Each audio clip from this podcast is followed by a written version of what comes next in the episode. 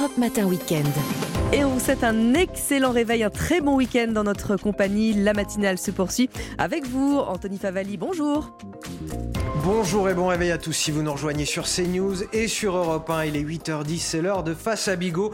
45 minutes d'infos décortiquées, analysées par Guillaume Bigot, politologue. Bonjour mon cher Guillaume. Bonjour, cher Anthony. Bonjour à tous. Ils étaient ceux que l'on désignait comme les travailleurs de première et de deuxième ligne pendant la crise sanitaire. Ces travailleurs aux métiers pénibles, exposés au virus, mais ô combien essentiels au fonctionnement de notre pays. Il y a quelques mois encore, ils avaient la reconnaissance de tous jusqu'au sommet de l'État. On les remerciait, on les encensait, on leur promettait de meilleurs salaires. Ils avaient le sentiment d'une prise de conscience de leur rôle au sein de la société. Mais c'était sans compter cette réforme des retraites. Cette réforme des retraites qui, selon eux, ne prend pas en compte la difficulté de leur métier. Ce matin, on a voulu leur donner la parole et ils expriment très clairement leur colère et leur déception. Le reportage en Loire-Atlantique de Michael Chailloux et de Jean-Michel Decaze. Midi sur le parking du relais routier.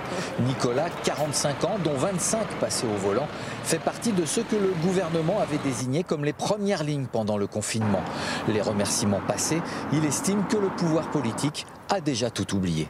on a un peu l'impression qu'on nous a dit qu'il fallait qu'on, grâce à nous, qu'on faisait ci, qu'on faisait ça, mais finalement, euh, aujourd'hui, c'est un, un, coup de poignard dans le dos. Quoi. Autre profession félicitée pendant la crise de la Covid, les caissières. Elles ont reçu des centaines de clients malades. Patricia, 59 ans, devra faire 9 mois de plus. C'est une injustice. On a euh, vraiment trimé euh, par rapport euh, au Covid.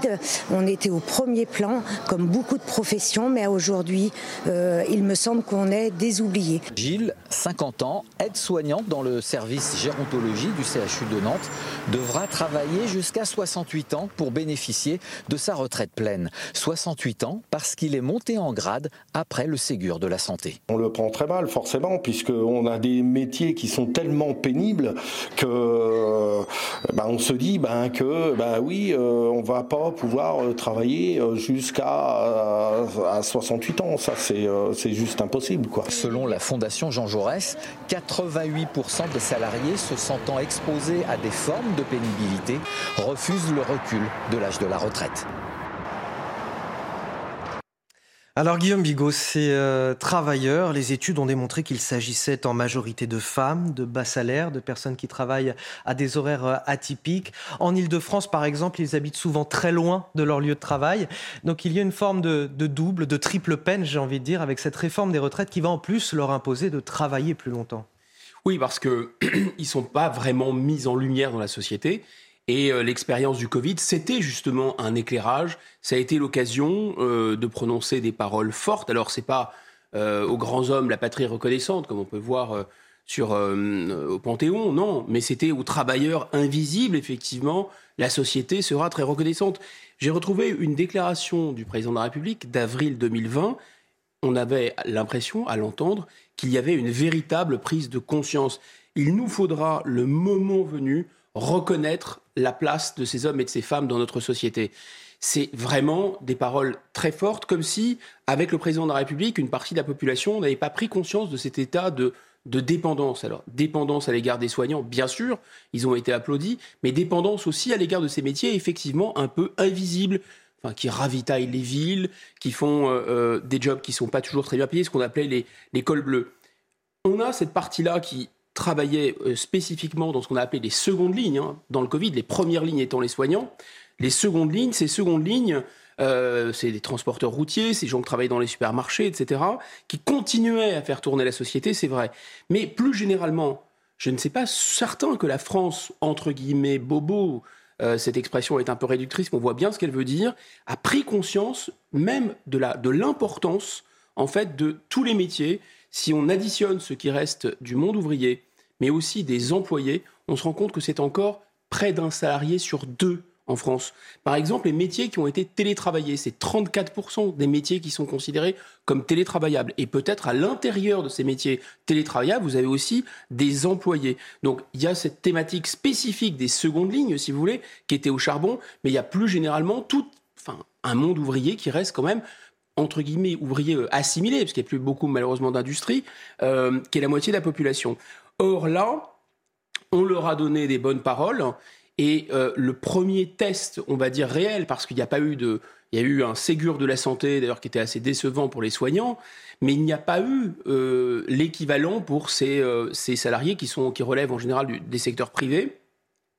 Et finalement, le premier test, eh bien, il n'est pas du tout positif pour eux, c'est la réforme des retraites. Et cette réforme des retraites, ils la prennent comme vraiment de l'hypocrisie à l'état pur, puisqu'on leur a dit justement qu'on n'allait pas les oublier, qu'on les avait un peu mis de côté, qu'ils étaient mal payés, qu'ils étaient mal considérés dans la société. Et voilà que ce gouvernement, mettant en œuvre cette politique de retraite, qui est qui bloque dans toute la société, mais qui bloque, effectivement, c'est rappelé dans le sujet, spécialement dans cette partie de la société. Il va falloir que le, gouvernement et l'Assemblée prennent en, compte ces situations euh, dans, leurs réformes. Est-ce qu'ils euh, vont pouvoir le faire, les députés, avec 20 euh, 000 amendements déposés, cette obstruction parlementaire qui est pour moitié du fait de, la France insoumise dans le nombre d'amendements déposés? 20 000 amendements, je le rappelle. Oui, 20 000, mais, pas loin de 600, je crois, pour, pour LR, qui était supposé avoir un peu dealé avec le gouvernement. Donc c'est dire à quel point, de toute façon, ce qui se passe dans la rue, le succès de la partie sociale de la mobilisation a un effet sur euh, euh, la négociation, on peut dire, euh, parlementaire entre le gouvernement et les, parlementaires. C'est toute la thématique de la pénibilité, en définitive. Voilà, c'est la pénibilité pour prendre en compte, pour mieux prendre en compte, disons, ces cols bleus, entre guillemets, c'est-à-dire ces gens de la seconde ligne, mais aussi de la première ligne et tous ces employés et ces ouvriers qui sont pas très bien payés en France il y avait l'idée, euh, effectivement, de leur donner un mécanisme de points. C'est que la première réforme euh, Macron de la, retraite, la grande idée du président de la République pendant son premier quinquennat, c'est d'avoir une réforme à points. Cette réforme a été abandonnée, mais elle revient un peu sur cette question de la pénibilité. Donc déjà, le gouvernement propose de revenir sur des points, et effectivement, les tirs de barrage qui sont des tirs de barrage de principe sur, euh, sur en tout cas pour, pour la NUPES et pour le Rassemblement national, des tirs de barrage de principe sur la durée, euh, l'âge de départ à la retraite, vont effectivement chercher à améliorer l'ordinaire en termes de pénibilité. Là où c'est pas nécessairement, donc les mesures qui seront proposées, c'est effectivement revenir sur ces histoires de points pour pouvoir partir plus tôt quand on a des métiers spécialement pénibles, améliorer le suivi médical, améliorer aussi la possibilité de se reconvertir avec un congé reconversion et avec une sorte de fonds doté d'un milliard. Alors il y a des critiques déjà qui fusent parce que pourquoi un milliard, pourquoi pas deux milliards, pourquoi, à quoi correspond exactement ce montant, on ne sait pas. Euh, voilà les mesures proposées déjà par la réforme des retraites telle qu'elle est. Et effectivement, ça semble assez insuffisant parce que les spécialistes savent, et, notamment les syndicats de ces, de ces métiers difficiles, pénibles, savent qu'ils ont, ils ont vraiment un assez mauvais souvenir des ordonnances Macron de 2017. Ces ordonnances Macron de 2017, elles avaient un peu déshabillé la pénibilité. C'est-à-dire, euh, d'abord, elles l'avaient édulcoré, on était passé de risque à pénibilité, et puis ensuite, ça avait retiré charges lourdes, des postures pénibles, les vibrations, les produits chimiques. Donc le même Emmanuel Macron qui promeut sa réforme des retraites avait été en 2017 le premier à réduire les critères pour obtenir, pour bénéficier de cette fameuse pénibilité. Suppression du CHSCT, un comité d'hygiène et de sécurité dans les entreprises, euh, enfin, limitation au minimum, minimum euh, de la médecine du travail. Là, on en reparle à nouveau pour euh, évaluer cette pénibilité. Et puis, on en avait parlé aussi, ce compte professionnel de prévention de la pénibilité. Il y avait l'idée de, il vaut mieux prévenir que guérir la pénibilité. Donc, vous voyez, c'est la reconversion, on va sortir les gens pour pas qu'ils restent dans des métiers pénibles trop longtemps. Tout ça, ce sont des très belles idées sur le papier, mais dans la réalité, ça n'a pas du tout fonctionné. Comme si, et comme si les gens qui font la promotion de cette, enfin, de ce qu'on appelle les réformes en général, c'est un mot de pas, un mot de code en quelque sorte pour adapter le marché du travail euh, aux exigences, euh, disons internationales et en particulier du marché européen. Et donc, euh, ces gens-là n'avaient pas bien compris les spécificités et les la réalité quotidienne de ces métiers qui sont effectivement très éprouvants. Une dernière question là-dessus, Guillaume Bigot, mais euh, ces personnes-là de la deuxième ligne, elles sont estimées à, à, 4,5 millions et demi euh, en France. Est-ce que ce sont ces personnes qui vont venir euh, potentiellement grossir les, rangs des, cortèges, des défilés contre la réforme des retraites? Ou alors ce sont des personnes qui, par habitude, sont assez silencieuses, ne manifestent pas beaucoup? En fait, ce sont effectivement des personnes qui sont silencieuses. Mais il faut tout de suite ajouter que la deuxième ligne, ce n'est qu'une partie euh, de cette France d'école bleue qui reste, euh, qui reste toujours. En fait, on, le, dit souvent, c'est-à-dire que cette expression de classe moyenne, elle reste euh, dans le vocabulaire courant, mais la réalité statistique de la classe moyenne, elle n'est plus là. La classe moyenne, elle s'est depuis belle lurette effritée, effondrée. Et de la même façon, on a cette, représentation mentale que les ouvriers sont tout, voilà, ça pèse moins de 20% euh, de, de l'emploi en France. Mais en fait, je répète, il faut ajouter les employés, les employés, les ouvriers, et cette partie de ces fameuses deuxièmes lignes n'est qu'une partie de, ce monde-là, de cet univers-là. Alors, il y a effectivement ceux qui ont de la pénibilité physique, à proprement parler, mais il y a aussi ceux qui ont une pénibilité, on peut dire, euh, psychique. Euh, en fait, c'est tout, c'est un univers, si vous voulez, de,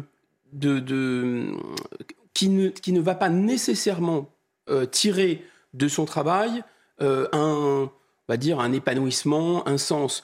Pas parce que ces travaux ne sont pas utiles, au contraire, ils sont les plus utiles. C'est ce qui avait été reconnu pendant, euh, pendant la, crise du Covid. Ils sont les plus utiles à toute la société. La société ne peut pas fonctionner sans eux.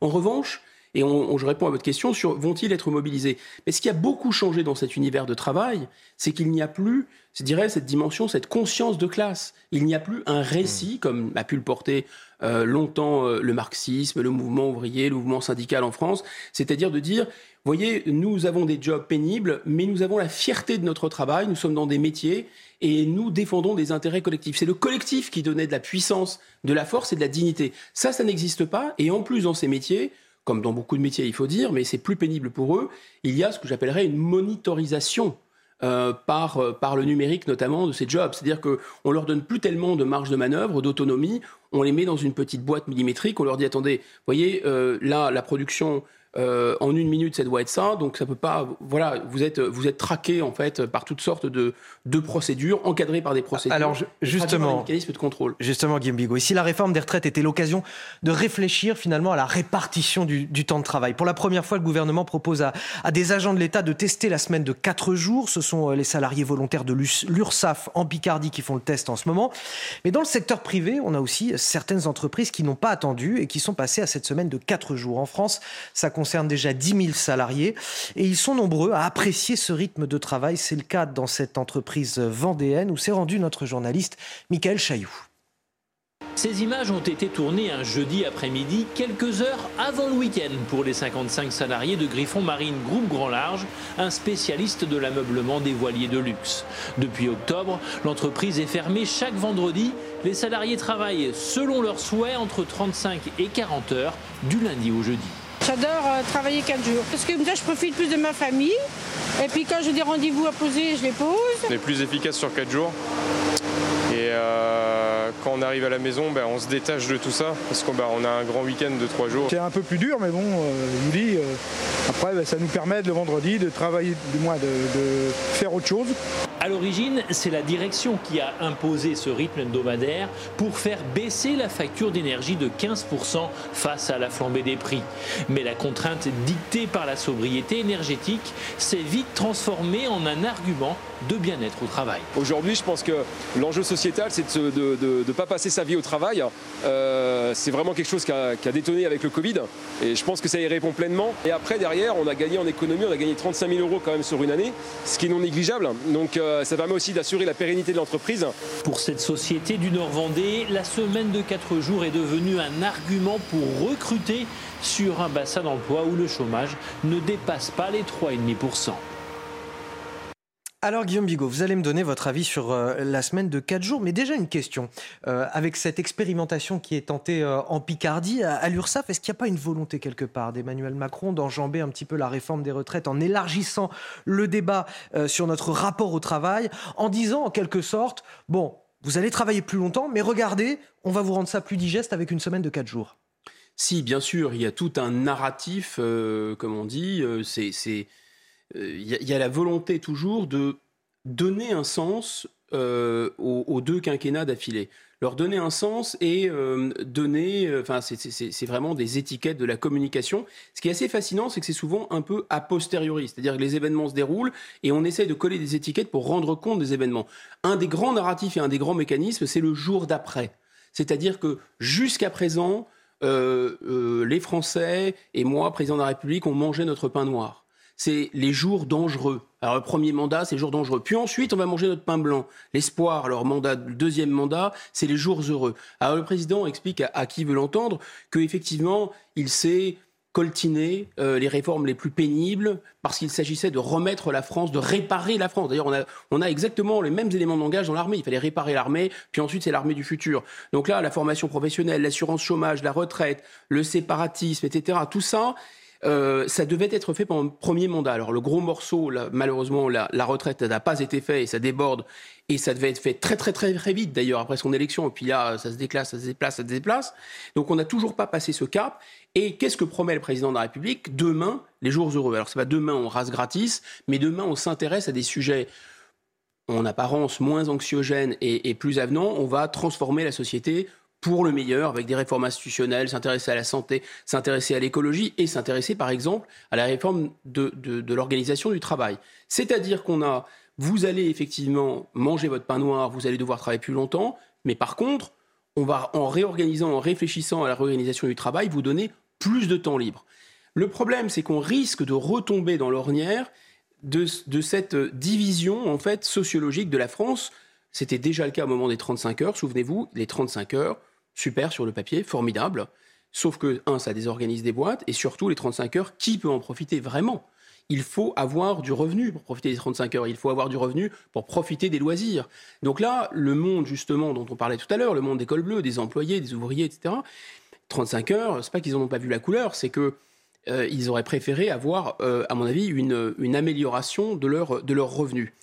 L'autre, l'autre raisonnement, je pense qu'on peut tenir sans, sans problème, c'est de dire on avait cru que M. Macron était partisan de laisser les branches, de laisser finalement les entreprises s'organiser. Et en effet, euh, il y a, dans, notamment dans l'industrie, parce qu'il y a des pénuries, il y a des tensions, c'est les fameux métiers sous tension, ils sont obligés de non seulement parfois de bien payer, parce que dans l'industrie, les ouvriers parfois sont beaucoup mieux payés qu'avant, et il y a des, des, moyens de négociation, à condition bien sûr qu'on ne fasse pas venir d'immigration qui casse les prix, mais grosso modo, euh, ils ont des moyens de négociation, mais ils ont aussi des moyens de négociation et les, et les gens qui, qui font tourner ces, ces, usines, souvent très spécialisées d'ailleurs, euh, sont obligés d'accorder, c'est ce qu'on voit dans le reportage, euh, des conditions de travail plus attractives. Moi, je pense que c'est une très bonne idée, mais ce n'est pas une idée que le président de la République ou le gouvernement peut s'approprier parce que c'est, à mon avis, au marché, aux entreprises, au secteur d'activité, éventuellement aux branches, de s'organiser elle-même pour ne pas reproduire le système de l'usine à gaz des 35 heures. Parce que si on impose d'un seul coup, d'un seul, d'un trait de plume, la semaine de 4 jours pour tout le monde, ça peut être bien pour la com du président, mais pour l'économie, ça peut être redoutable. On, on rappelle aussi qu'il ne s'agit pas d'une réduction du temps de travail, Absolument. mais d'une réorganisation, d'une répartition, voilà. différente, ce qui implique des journées plus importantes. D'ailleurs, oui. à, à l'URSSAF euh, en, en, Picardie, il n'y a que deux agents sur 200 qui ont accepté l'expérimentation. Oui. Les autres euh, ne disent pas non, mais ils attendent de voir un petit peu. Et, et je lisais ce matin un témoignage dans la presse. Euh, certains disent euh, à l'URSSAF en Picardie, bon, rester concentré sur le poste, répondre aux cotisants, prendre plusieurs dossiers sur une journée de 9 heures, euh, ça me paraît trop compliqué. Je préfère voir peut-être plus tard. Il y a aussi, voilà, ça va pas forcément être plus facile de répartir le travail sur quatre jours. Non, il faut demander aux principaux intéressés, il faut demander aux gens, parce qu'on veut leur faire plaisir avec ce genre de mesures, mais sont-ils partants? C'est la première question quand même. C'est toujours pareil, ça, ça tombe d'en haut. Et, et, puis, il y a aussi la dimension de l'employeur, enfin de l'organisation du travail.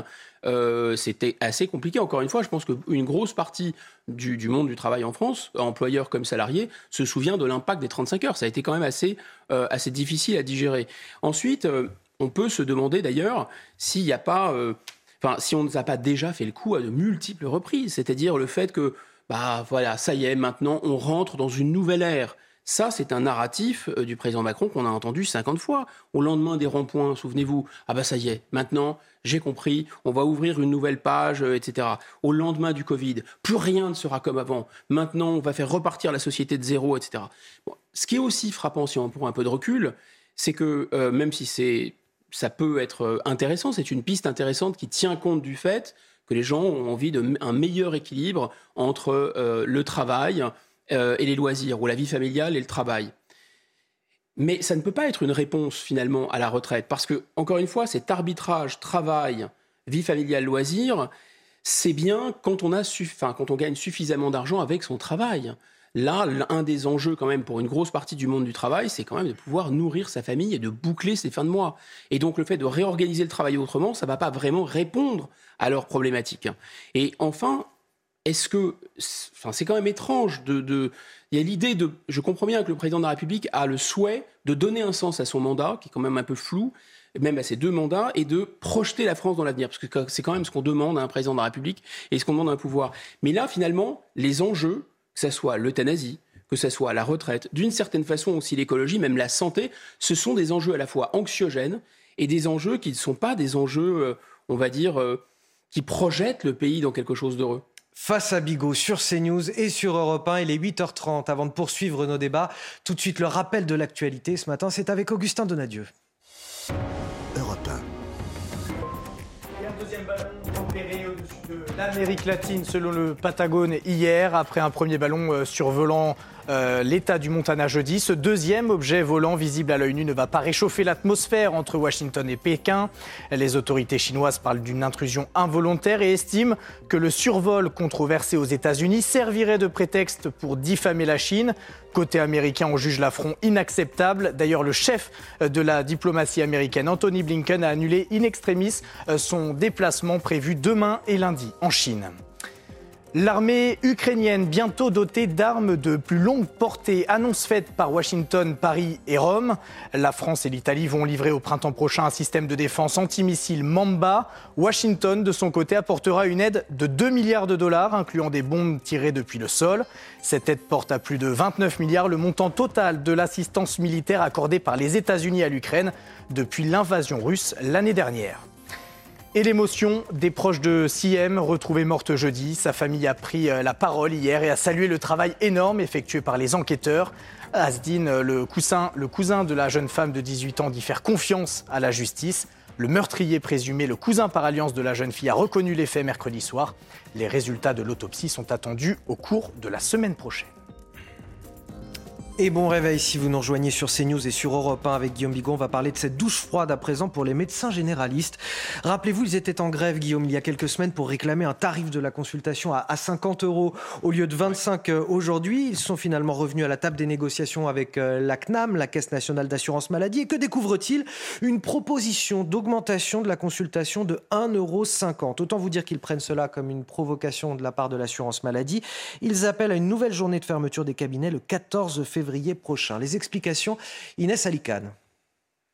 À la table des négociations, les syndicats ont découvert les premières propositions tarifaires de l'assurance maladie. Actuellement de 25 euros, la revalorisation des consultations de l'ensemble des médecins libéraux passera désormais à 26,50 euros, alors que les syndicats réclamaient au moins 30 euros pour rattraper l'inflation. Une véritable provocation selon les médecins. On, considère que c'est quasiment une déclaration de guerre. Nous, ce que l'on souhaite, c'est que la consultation soit revalorisée au minimum de l'inflation, puisque la dernière revalorisation date d'il y a 7 ans, et que simplement pour euh, euh, se remettre à niveau, il faudrait qu'on soit à 30 euros. Et ça, ce ne serait pas une augmentation, mais ce serait simplement une récupération.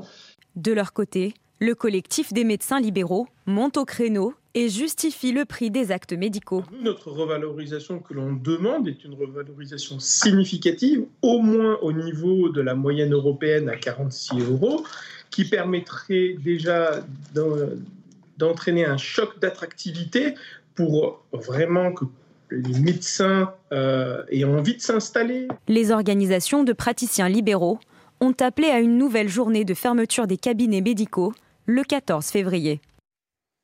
On entend dans ce reportage le médecin qui parle de déclaration de guerre. C'est-à-dire qu'on a cette, cette, sensation sur tous les sujets. Là, on parlait de, de la semaine euh, de 4 jours qui pourrait organiser le travail pour répondre euh, à l'angoisse sur, le, sur l'allongement de la durée de cotisation. Là, maintenant, la revalorisation des médecins. Et en fait, on a cette nette sensation qu'il y a, euh, dans les plus hautes sphères de l'État, des gens qui ont des tableurs Excel, des calculatrices, hein, et qui essaient de déplacer des paramètres hein, pour que ça tienne, en fait. Et pour que ça tienne dans quoi? Bah, Pour que ça tienne dans des cadres déjà budgétaires extrêmement contraints. Et ensuite, parce que finalement, ils voient un peu la société comme des colonnes de chiffres. Et ils se disent, bon, bah voilà, euh, c'est tel pourcentage d'augmentation. Euh, de leur point de vue, évidemment, euh, 1,50€ par médecin, ça va faire beaucoup d'argent, mais pour les médecins, ça ne fait rien. Et en fait, il y a une dimension psychologique qui n'est pas du tout prise en compte. Quand ces médecins demandent le doublement, doublement, ça paraissait extrêmement choquant. Mais en réalité, il faisait référence, et c'était à mon avis assez habile, ce collectif de médecins généralistes, en disant on peut passer de 25 à 50. Ils essayent d'attirer l'attention des pouvoirs publics sur le fait que la moyenne en Europe, c'est de 46 euros. D'accord? Donc, se rapproche, et ça se rapproche effectivement des 50 euros. Bah oui, il y a quand même il y a des, il y a des coiffeurs de luxe qui sont plus chers que des, que des, que des médecins généralistes. Enfin, il y a quelque chose qui tourne pas rond. Euh, J'ai rien contre les coiffeurs, mais c'est enfin, c'est pas la même, le même nombre d'années d'études, c'est pas la même technicité, c'est pas le, les mêmes enjeux. Bon, si on rate votre, votre coupe de cheveux, c'est pas très grave. Euh, tandis que si on rate votre diagnostic, ça peut être vital. Donc on ne parle pas du tout des mêmes choses. Donc là, si vous voulez, euh, passer répondre à ce demande de doublement par 1,50€ de plus, c'est exactement, tenez, voilà une pièce, mon brave. Alors, la, CNAM, je, vous donne l'argument de la CNAM qui dit c'est quand même euh, une hausse de 6% du tarif de la consultation et ça représente autour de 7000 euros d'augmentation d'honoraires pour un médecin généraliste. Mais c'est ce que je vous dis, c'est-à-dire que ces technocrates, ils ont leur tableur Excel, ils se disent bon, bah 6%, c'est pas mal, 6%, bon, l'inflation est de 7, euh, peut-être qu'ils vont pas trop voir, alors ça fait 1% de moins que l'inflation, etc. Mais dans la mesure où nos paramètres nous obligent à, on ne peut pas faire mieux et on n'a qu'à leur donner ça. Et, ça, ils ne prennent pas en compte la manière dont c'est reçu sur le plan, euh, j'allais dire, sur le plan symbolique. Hein. Symboliquement, c'est, il vaut mieux ne rien faire que euh, de donner 1,50€. Je sais pas, que les gens de McKinsey, ils auraient dû leur dire ça, je pense, parce que c'est catastrophique. Hein. Et effectivement, ils le prennent comme une injure d'une certaine façon. Et vous voyez, s'installe, et dans toute la société s'installe ce dialogue de sourds entre d'un côté des technocrates qui disent, qui nous gouvernent, qui disent bon bah on essaye de faire au mieux avec les paramètres, etc. Euh, et, les gens qui reçoivent ça en disant mais vraiment ils n'ont rien compris parce que la demande des médecins, des médecins généralistes, c'est quoi? C'est très simple, c'est qu'ils n'ont plus d'assistante médicale, ils n'ont plus de secrétariat. Parallèlement, alors on leur a dit mais c'est pas grave parce que tout est numérisé, vous allez voir, c'est fantastique. Euh, il y a des logiciels de la de la Sécu qui vont tourner, etc. Mais en fait c'est pas ça du tout. C'est une usine à gaz. Et donc au, moment où on a accru de manière fantastique la complexité de leur démarche administrative, on les a privés d'assistants ou de secrétaires. Donc euh, ils ont en fait plus les moyens euh, de sous-traiter ce qui n'est pas le cœur de leur métier quand même. Et donc, dans ces conditions-là, il faut le dire vraiment, il y a deux catégories de médecins maintenant. Il y a des médecins qui vraiment continuent à faire bien leur travail, prendre le temps avec leurs patients, être un peu humain, ne pas passer à côté de pathologies graves. Et ceux-là, bah, ceux-là, ils dorment plus, je pense. Enfin, grosso modo, leur vie est un enfer. Soit euh, certains font de l'abattage, je pense. Ils reçoivent des gens à la chaîne, ça dure 10 minutes, ils font des ordonnances et en avant la musique. Qu'est-ce que vous voulez qu'ils fassent d'autre? Voilà, c'est ça la réalité de la médecine euh, de la médecine libérale en France. Et si c'était que la médecine libérale, ça irait. L'hospitalier, c'est pire. Les, euh, la médecine spécialisée, c'est pas, c'est pas mieux, voire pire. Les infirmières, c'est pire. on en est à quoi? On en est à, à presque 75% du territoire qui est considéré comme un quasi-désert médical. C'est vraiment effrayant, effrayant. Le nerf de la guerre, c'est les moyens, et c'est le cas aussi pour nos, prisons en France. Les surveillants pénitentiaires qui sont confrontés à une surpopulation carcérale, c'est notamment le cas dans la prison de Saint-Quentin-Falavier en, Isère. Là-bas, ils doivent faire face à une violence quasi quotidienne des détenus, une violence contre les agents pénitentiaires, mais aussi entre détenus. Des agressions que ces détenus n'hésitent pas à, filmer, à diffuser sur les réseaux sociaux. Euh, écoutez les, les explications, le reportage de Valérie Labonne et Sébastien Bendotti. Samedi 28 janvier, au centre pénitentiaire de Saint-Quentin-Falavier, cinq détenus cagoulés arrivent dans le couloir, derrière l'homme en peignoir bleu et blanc. Rapidement, ils s'engouffrent dans une cellule. Ils vont le tabasser. Un individu qui semblait être au courant de ce règlement de compte filme la scène de loin et commente. Et ouais, c'est comme ça quand tu veux balancer en prison. Des faits qui sont en augmentation selon ce syndicat pénitentiaire et qui sont liés au trafic de drogue. Cette violence-là entre détenus est motivée euh, par le, fait du règlement du trafic, c'est-à-dire que euh, ben, on établit la hiérarchie de cette manière-là, tout simplement. Euh, et donc, euh, ben, c'est des rapports de force qui s'installent avec, euh, avec la recherche du pouvoir. Il dénonce également ce régime de porte ouverte dont les centres pénitentiaires bénéficient. Une décision de l'administration pour donner de l'autonomie et responsabiliser les détenus, mais qui pose problème, surtout dans ce contexte où le personnel vient à manquer. Des gros manques d'agents comme on le sait euh, depuis fort longtemps sur les coursives, et donc bah, on ne peut pas être euh, un surveillant derrière chaque détenu. Des fois, il n'y a même pas toujours un surveillant pour chaque étage en fonction de l'établissement. Ce syndicat dénonce un climat délétère dans ce centre où les détenus, en plus de s'agresser entre eux, n'hésitent pas à s'en prendre au personnel. Guillaume Bigot, on atteint euh, chaque année des densités de population records dans les prisons. On a aujourd'hui 72 000 prisonniers pour un petit peu moins de 61 000 places de prison. Ça, c'était les chiffres au 1er janvier. Ça veut dire que nos établissements pénitentiaires sont occupés à 120% quasiment aujourd'hui. Alors, ils sont occupés à 120%, alors même, alors même qu'il y a euh, 4 condamnés sur 10, 4 condamnés sur 10 qui n'effectuent pas leur peine de prison. C'est-à-dire que moins de 2 ans, on n'y va pas, ou en tout cas moins d'un an, c'est sûr, moins de 2 ans, peu de chance. Quand vous avez même des condamnations plus lourdes, vous avez des peines alternatives, des bracelets électroniques, des, etc. Euh, voilà. Donc ça, c'est avec une justice qui est structurellement laxiste et organisée pour, on a déjà ce phénomène de débordement des prisons. Donc la thématique, évidemment, c'était la construction des fameuses 15 000 places de prison. Les spécialistes pensent que 15 000 places, de toute façon, c'est à peine la moitié de ce qu'il faudrait faire pour que la prison fonctionne différemment en France et notamment mieux. Oui, certains disent qu'il faudrait 100 000 places pour que... C'est un peu excessif, mais en tout cas, euh, au-delà de 30 000, euh, de 30 ou 40 000, c'est sûr, parce que... Euh... Non, 100 000 places en tout, hein, pas 100 000 places de plus. Non, non, non, j'entends bien, j'entends bien, 100 000 places en tout, oui, bien sûr. Mais euh, donc 30 000, ce serait déjà... Ouais.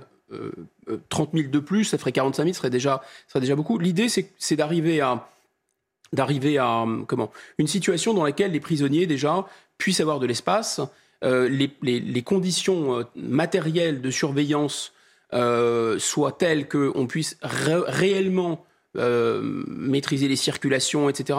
Ne pas mélanger les différents types de populations, les plus dangereux avec les moins dangereux. Isoler, par exemple, les radicaux, c'est fait plus ou moins, mais à la grosse louche. Vous avez vraiment les djihadistes durs et, purs et durs qu'on arrive à isoler, mais enfin, ceux qui sont dans la sphère, euh, ils sont pas du tout isolés. Bref, vous avez des, des conditions. Alors, terribles aujourd'hui dans les, dans les prisons. Mais en dehors du fait que la plupart des prisonniers ne vont pas dans les prisons, il n'y a pas suffisamment de places de prison, vous n'arrivez plus non plus, l'État n'arrive plus non plus à recruter des gardiens de prison.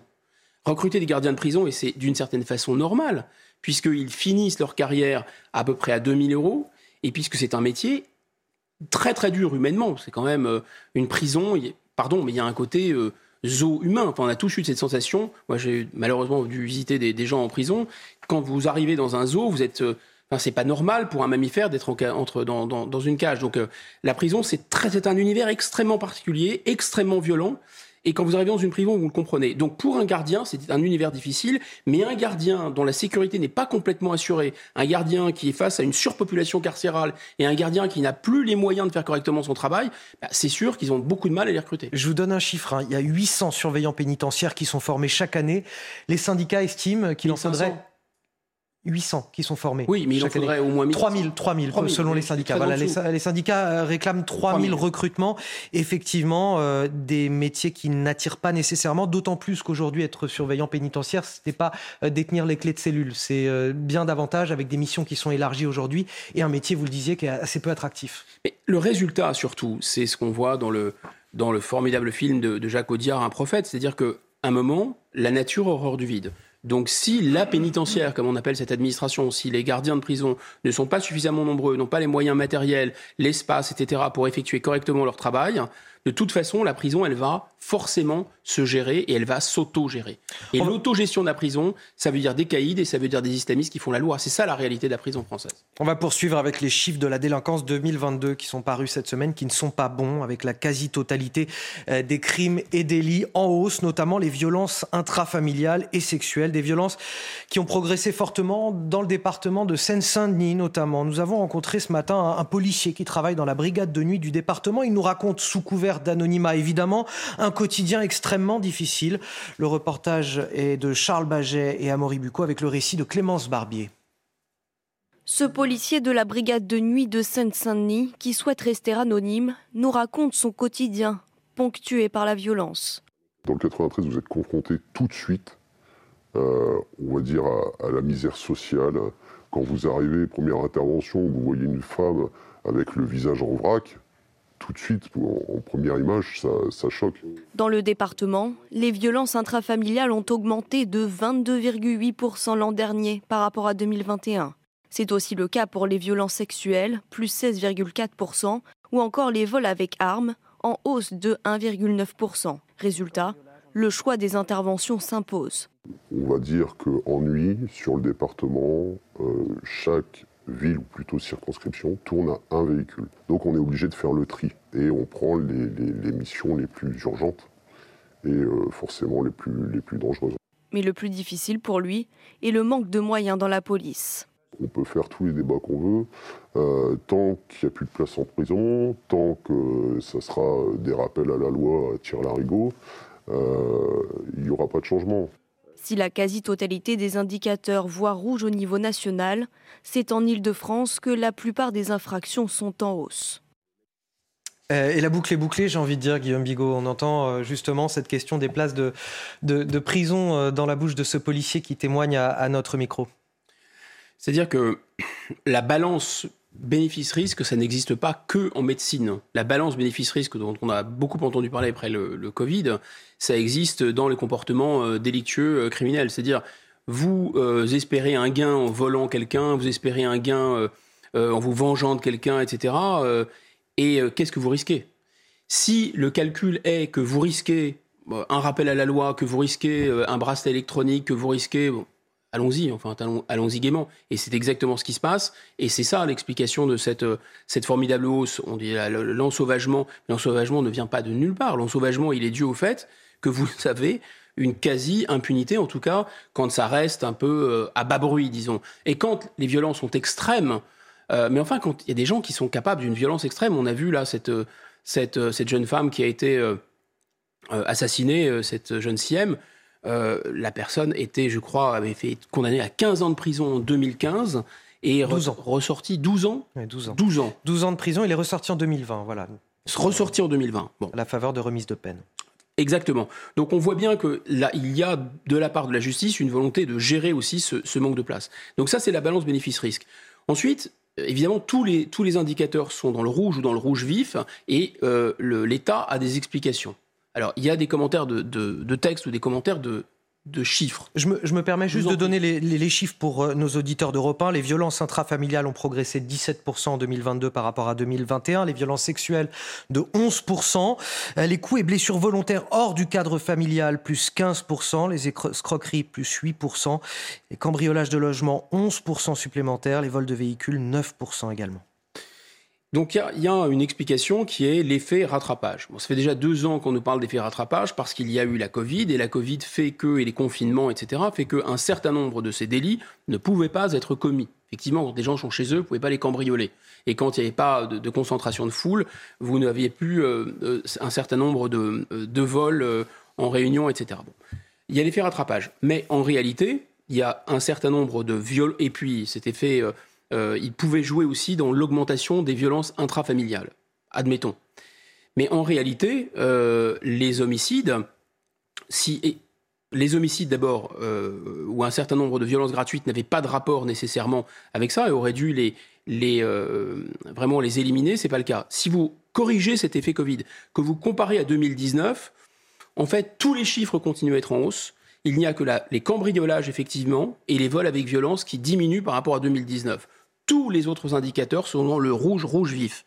Peut-être l'un des indicateurs les plus marquants, parce que c'est, le haut du spectre de la criminalité, c'est les homicides. Les homicides et les tentatives d'homicide. Et là, à nouveau, les sociologues ont une réponse. Oui, mais alors, euh, regardez, par rapport aux années 80, euh, on a une division par trois des homicides. Là aussi, il faut se méfier des, euh, on va dire, des, apparences. Pourquoi? Parce que d'abord, dans les années 80, les homicides étaient stimulés par des assassinats politiques. Avait encore de, un peu du terrorisme politique, etc. Ça faisait gonfler énormément les chiffres d'homicides. Ça n'existe plus. Enfin, sauf années où il y a du djihadisme et des attentats. Et deuxièmement, euh, vous avez des progrès de la médecine. Et donc, si vous regardez par contre les tentatives d'homicide, par rapport aux années 80, vous avez une explosion qui est de plus de 100%. Donc en fait, il faut faire très attention au maniement de ces, chiffres.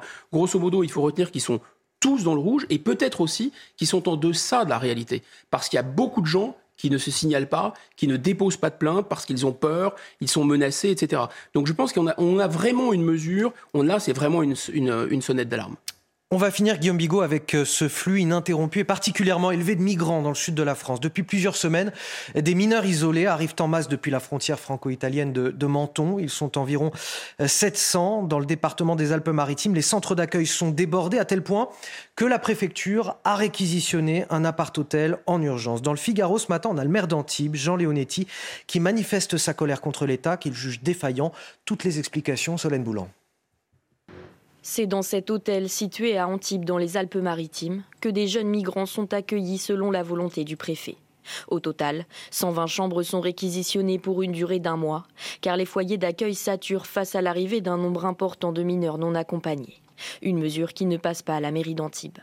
On parle souvent du couple maire-préfet, mais le maire ici se retrouvait au pied du mur, sans concertation. Une fois de plus, l'État, défaillant dans ses missions régaliennes et humanitaires, se décharge sur les collectivités. À Antibes, situé au sud du département, les mineurs non accompagnés affluent depuis Menton, à la frontière franco-italienne. Il y avait moins de 200 mineurs non accompagnés dans les Alpes-Maritimes il y a 10 ans, contre près de 5000 enregistrés sur une année aujourd'hui. Nos frontières sont des passoires et l'État n'a pas les moyens d'y faire face. C'est un constat. Le maire d'Antibes va même jusqu'à interpeller Gérald Darmanin. J'entends bien ce que dit le ministre de l'Intérieur sur la fermeté, mais les actes ne sont pas en rapport avec les paroles. Le divorce permanent entre la loi et la réalité fait que ce gouvernement perd aujourd'hui toute crédibilité. Les Alpes-Maritimes hébergent environ 700 mineurs non accompagnés. Considérés comme des personnes vulnérables, ils doivent être pris en charge par la protection de l'enfance, qui relève de la compétence des départements. Guillaume Bigot, l'État navigue à vue, comme nous dit Jean Leonetti. Il ajoute même nos frontières sont des passoires, l'État n'a pas les moyens d'y faire face. Bah, dans cette expression, nos frontières sont des passoires, il y a quand même quelque chose qui est en trop, c'est nos frontières. Enfin, ce ne sont plus nos frontières, déjà. Euh, donc, on n'en a plus. Donc, euh, ce n'est pas des frontières qui sont des passoires, c'est qu'il n'y a plus de frontières. Comme ça, le, problème est réglé. Éventuellement, il y a des frontières à l'égard de Schengen, à l'extérieur de la, zone Schengen, et encore pas partout, et elles sont effectivement des passoires, celles-là. Euh, donc, le, le, phénomène là de l'immigration prend des proportions dantesques. Euh, on est là, on a encore battu un record avec 320 000 euh, titres de premier séjour accordés pour euh, des ressortissants hors Union européenne, hors Suisse, hors Grande-Bretagne. 320 000 pour l'année qui vient de s'écouler. Si on rapporte ça à 1999, c'est 156% d'augmentation. Mais c'est vraiment dantesque. Euh, je, on va même pas rappeler que euh, les Français sont contre. Ça, comme sur les retraites, ça n'a pas l'air d'inquiéter qui que ce soit. Et on ne va pas euh, rappeler non plus qu'il y a aucun, euh, aucune croissance économique, il n'y a, rien qui justifie en fait ces, nombres de séjours, ces nombres de titres de séjour en augmentation. Il y a eu, depuis 2017, vous êtes bien assis là, 1,6 million de nouveaux titres de séjour accordés c'est vraiment historique. Enfin, ça ne s'était jamais vu. On organise une immigration de masse, une immigration de peuplement, alors que l'économie française est à l'arrêt, alors qu'on a une croissance quasiment nulle, alors qu'on a des problèmes d'assimilation. C'est juste stupéfiant. Ensuite, il y a le problème particulier évoqué dans le sujet sur les mineurs non accompagnés. je pense que tout le monde maintenant sait, nos téléspectateurs, nos auditeurs, que ces mineurs non accompagnés, il y a deux problèmes. Il y a mineurs et non accompagnés trois quarts du temps, ils ne sont pas mineurs. Et d'ailleurs, les gens, les municipalités euh, qui les accueillent ne veulent systématiquement, refusent de faire passer des tests, notamment des tests osseux, qui permettent des radios pour identifier l'âge et savoir s'ils ont plus de 25 ou plus de 30 ans de manière certaine. Là, on ne parle pas mineurs, on parle de gens qui ont 25-30 ans. Et donc, évidemment, comme ces radios feraient tomber euh, le narratif ou la légende du mineur, ben, on refuse de les faire passer. Et donc ils ne sont pas mineurs et la plupart d'entre eux, ils ne sont pas non plus non accompagnés parce qu'ils arrivent en général euh, en bande. De quoi s'agit-il? C'est quoi le problème des mineurs non accompagnés? Comme toujours, l'enfer est pavé de bonnes intentions. L'idée, et c'est tout à l'honneur de la France, c'était de prendre en charge des orphelins, des gens qui étaient, vous savez, par exemple les orphelins de guerre, et ça peut arriver encore, d'avoir des mineurs qui se présentent aux frontières dans des situations totalement apocalyptiques. Mais ces gens sont très très peu nombreux. Et là, on assiste à une explosion. Pourquoi? Parce qu'il y a un certain nombre de pays, pour ne pas les citer, l'Algérie ou le, ou le Maroc, qui ont compris ça. Et donc, ils nous envoient un peu euh, les rebuts de leur société. Il faut, savoir si c'est vraiment organisé par l'État. Quand vous dites nous envoie les rebuts de la société, parce que c'est oui, c'est pas tout à fait, c'est pas organisé comme ça. Voilà, vous avez parfaitement raison. Je, je, je n'ai aucune preuve de ce que j'avance. Je vais le retirer. Ce ne sont pas ces États qui organisent ça. Je dis simplement que depuis ces pays, on a bien compris qu'il y a oui, il y a un appel d'air. Il y a un appel d'air. Il y a un appel d'air parce que quand vous vous présentez. C'est plus clair. Et donc en fait, non, mais vous avez absolument raison de faire d'apporter cette précision parce qu'en réalité, ce sont des jeunes qui sont un peu des jeunes, de phénomène des jeunes des rues, si vous voulez. Et ils sont complètement en rupture de banc. Souvent, ils sont drogués, souvent, ils sont alcoolisés. Et quand ils arrivent ici, c'est une catastrophe. Vous avez 40% de vols à la tire à Paris, par exemple, ce sont des mineurs non accompagnés. Merci Guillaume Bigon. On arrive à la fin de notre échange malheureusement. Vous restez avec nous euh, sur euh, CNews. La matinale week-end se, se, poursuit. Et sur Europe 1, c'est l'heure de retrouver Léna Monnier et Frédéric Taïdei. C'est arrivé cette semaine. Excellent week-end à tous sur CNews et sur Europe 1 bien sûr. Merci beaucoup Anthony Favali. On vous retrouve euh, demain vers 8h10 sur Europe 1 et sur CNews. Et bonjour Frédéric Tadei. Quel est le programme aujourd'hui? Bonjour Lénaïque. Eh bien, on va revenir euh, sur les manifestations contre la réforme des retraites euh, avec Stéphane Siro. C'est l'historien des manifestations, des grèves et des syndicats. Il va nous expliquer en quoi c'est différent de 1995, par exemple, mhm. dont on parle toujours. Hein. Mais il, y a beaucoup de choses qui ont changé depuis 1995. il va nous le dire.